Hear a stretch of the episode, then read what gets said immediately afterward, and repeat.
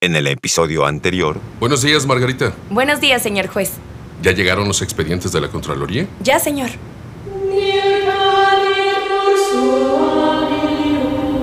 Señor juez, yo no pido nada para mí. Renuncio a lo que tenga derecho. Lo único que le pido al padre de mis hijas es que piense en ellas y no en su ego. Me parece justo, señora García. Vámonos de aquí, Pepe. No puedo concentrarme.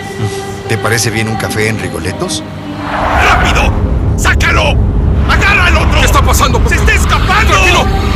¡No! ¡Ivo! ¡Ivo! ¿Quiénes son ustedes? ¿Qué quieren? Con ayuda de algunos custodios, ustedes sacaron al famoso Adrián del reformatorio. Y pues queremos que paguen por nuestro silencio. ¿Cuánto le gusta que valga, eh? Ustedes no saben lo que nosotros estamos haciendo. Dios es testigo. Te voy a demostrar que Dios no existe. Pepe, huye, Pepe, huye.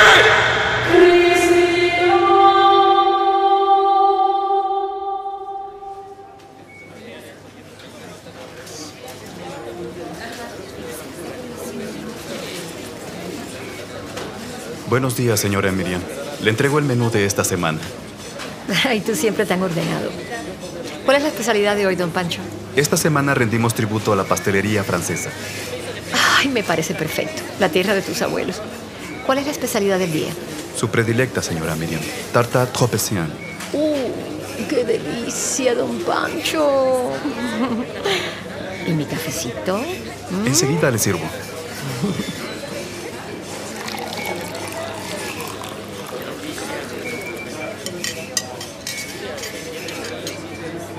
Señora Tochtergotz, ¿Sí?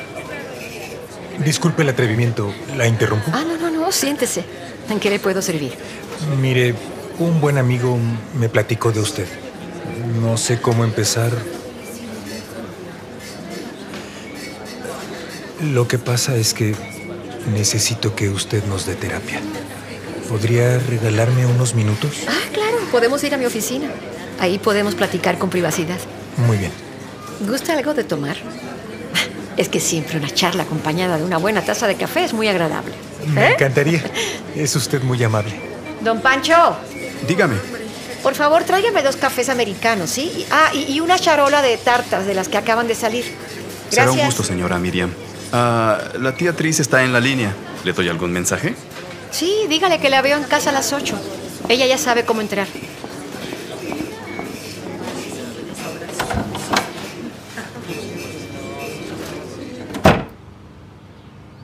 Ay, discúlpeme. Tome asiento, por favor. Sí, muchas gracias. Y dígame, ¿qué le pasa? Quiero saber si usted le puede dar terapia a mi hija. ¿Y qué pasa con su hija? Mi hija sufrió abuso físico y psicológico por parte de su novio. Ella está muy afectada. En realidad, todos lo estamos en casa. Como todo adolescente, ella estaba muy emocionada con un chico que la pretendía, hasta que un día...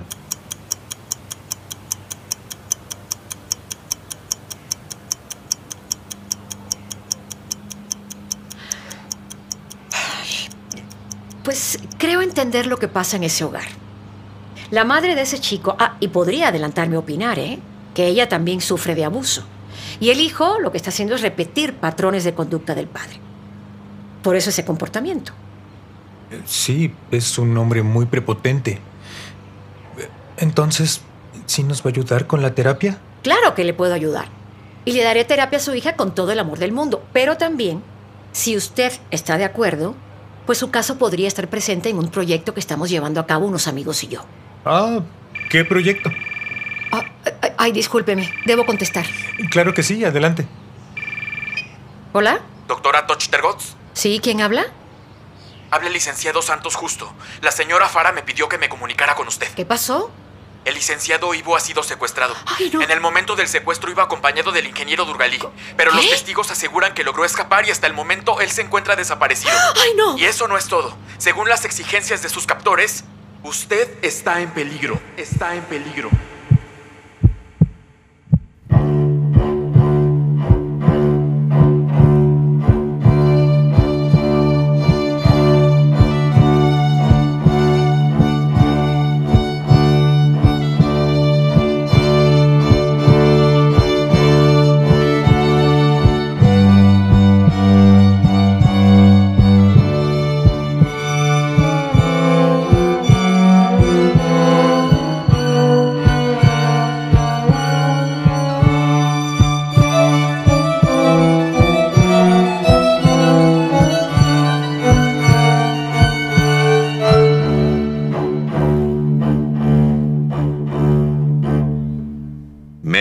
Disección. Hoy presentamos Marta.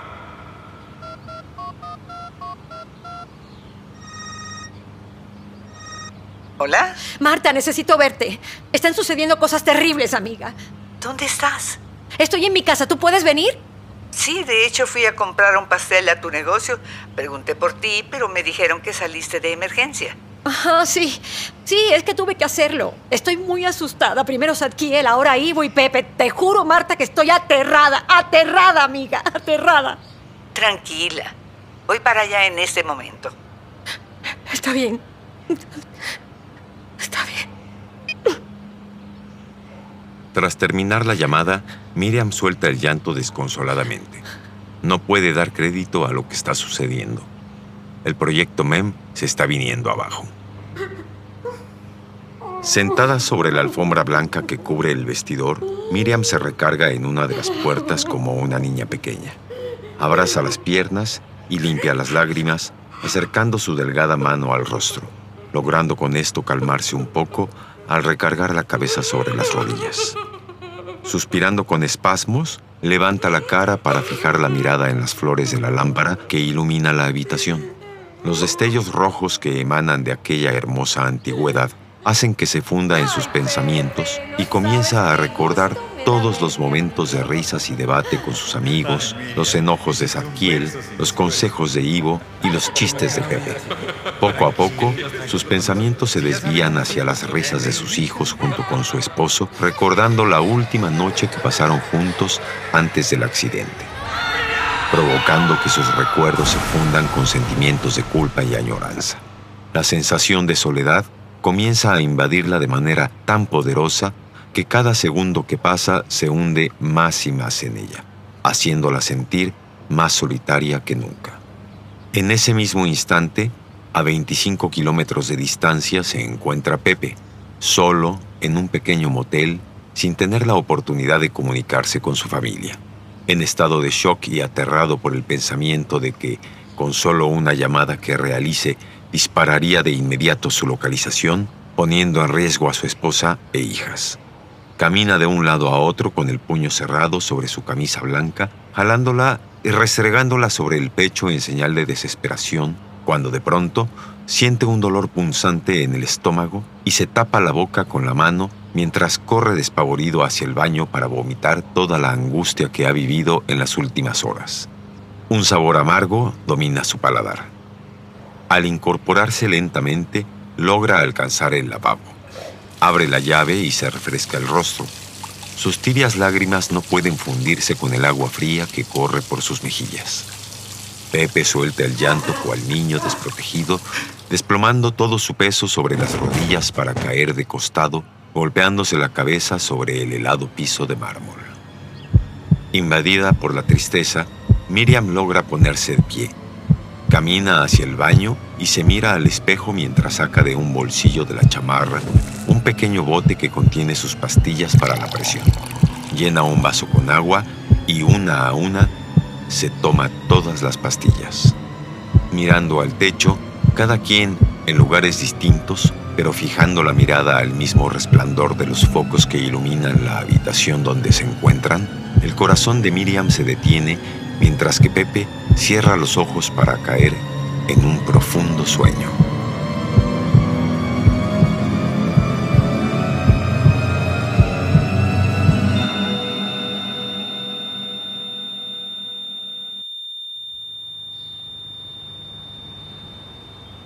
Miriam yace en el suelo. Poco a poco la habitación se va llenando de una luz inmaculadamente bella y brillante.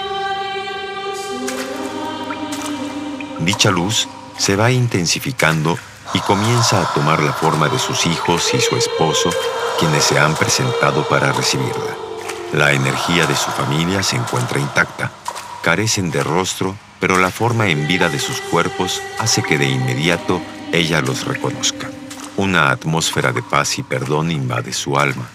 La luz que emana de ella brilla al sonreír de felicidad por ese encuentro y se funde en un todo.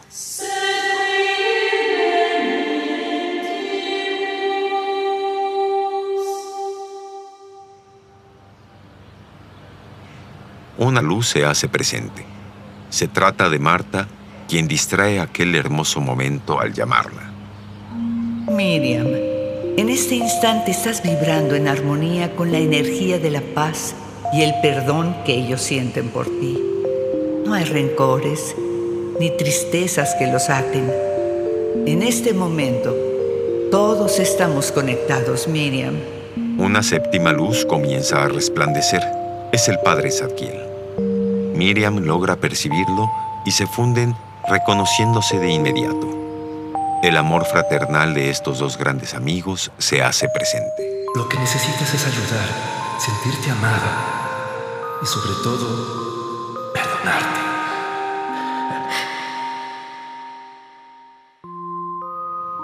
El alma de Miriam, ahora una bella presencia, percibe que la energía de Marta contiene un toque distinto al de ella y los demás, pues escucha su voz de una manera más presente. También percibe un llanto que se escucha a lo lejos. ¿Quién llora? Es tu tía Tris, Miriam. Está arrodillada junto a ti. Ella no quiere perderte. Te ha cuidado desde que eras una niña. Tú significas la hija que nunca pudo tener. Regresa. ¿Tú también estás muerta? No, estoy al lado de tu cuerpo. Necesito que regreses. Satiel, tú también tienes que regresar. Miriam, vamos. Ivo y Pepe los necesitan a los dos. No, no, Marta, no.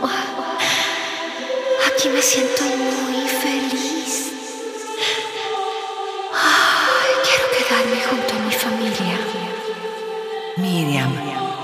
que fueron en vida tus hijos y tu esposo, ahora son una energía que te acompaña a donde vayas. Percibe el amor que te están transmitiendo. Ellos están en paz contigo. Ahora siente amor por ti misma y por la vida. Es momento de que te ames porque ya estás perdonada. Tu familia son tu tía, tu hija, tu nana y tus amigos. Ellos están vivos y te necesitan.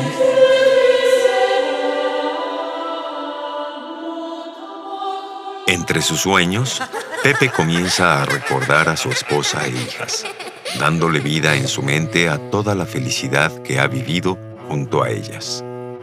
La imagen de su madre viene a él reviviendo todos los buenos momentos que pasaron juntos. Un salto en sus recuerdos lo lleva hasta Zadkiel, donde revive la angustia de verlo convulsionar. Su corazón comienza a latir muy rápido. Su mente da un nuevo giro y lo lleva al momento en el que solo mira sus zapatos mientras corre, escucha su respiración agitada y siente el corazón latir con ansiedad en el momento en el que Ivo le gritó que huyera. En ese mismo instante, Ivo se encuentra en los separos del búnker de la policía judicial sin tener idea de lo que les está ocurriendo a Miriam y a Pepe. Los recuerdos de Ivo se agolpan en su mente y corazón. ¿Por qué no mejor se busca un despacho de acuerdo a su moral y valores? Adrián me recuerda al asesino de mi padre. Desde hace mucho tiempo traigo algo en la mente que me da vueltas. Hoy dicté sentencia a un joven de 17 años que violó y mató a un niño de 8. Sentado sobre una silla de metal, mira sus manos sucias manchadas de sangre. Con cuidado retira los restos de soga que lo mantuvieron atado durante su secuestro. Mira a su alrededor y con mucho dolor apoya los codos en los muslos y pasa las manos sobre el cabello hasta llegar a la nuca. Los recuerdos se agolpan en su mente y corazón. Mirando de frente, con la vista clavada en la puerta, sin siquiera pestañear, se endereza, respira profundo y cierra los ojos, apretando la mandíbula en señal de enojo.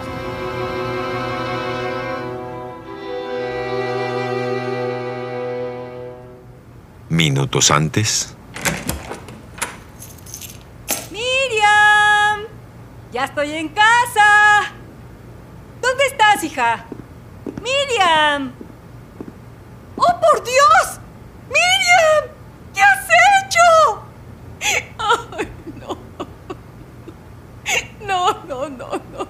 Esto no Hija, hija. Ay, no. ¿No respira? ¿Quién es usted? Soy una buena amiga. No perdamos más tiempo. Llame a emergencias y pida una ambulancia. Sí, en- enseguida. Emergencias. Mi sobrina parece muerta. Por favor, mande una ambulancia. Por favor, es muy urgente. Deme su ubicación. Boulevard Ángeles número 111. Enseguida mando una ambulancia. A todas las unidades hay un código rosa en el Boulevard Ángeles número 111. Arrodillada junto a Miriam,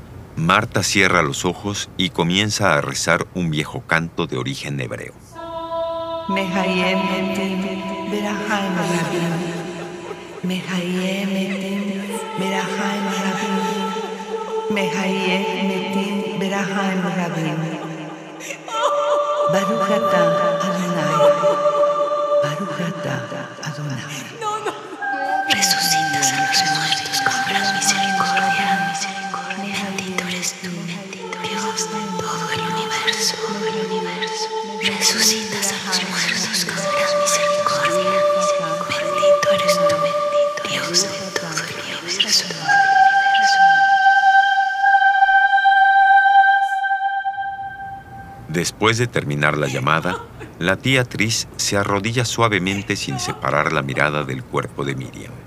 Acerca la mano con ternura a su cabeza y comienza a acariciarla mientras se suelta en llanto. Miriam, es momento. Regresa. Una ola de calor cubre a Miriam y se presenta tan fuerte que sus mejillas se enrojecen de inmediato.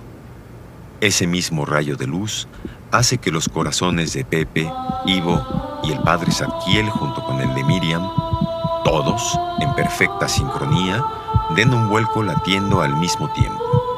Sus ojos, en perfecta armonía, se abren simultáneamente en señal divina de una segunda oportunidad.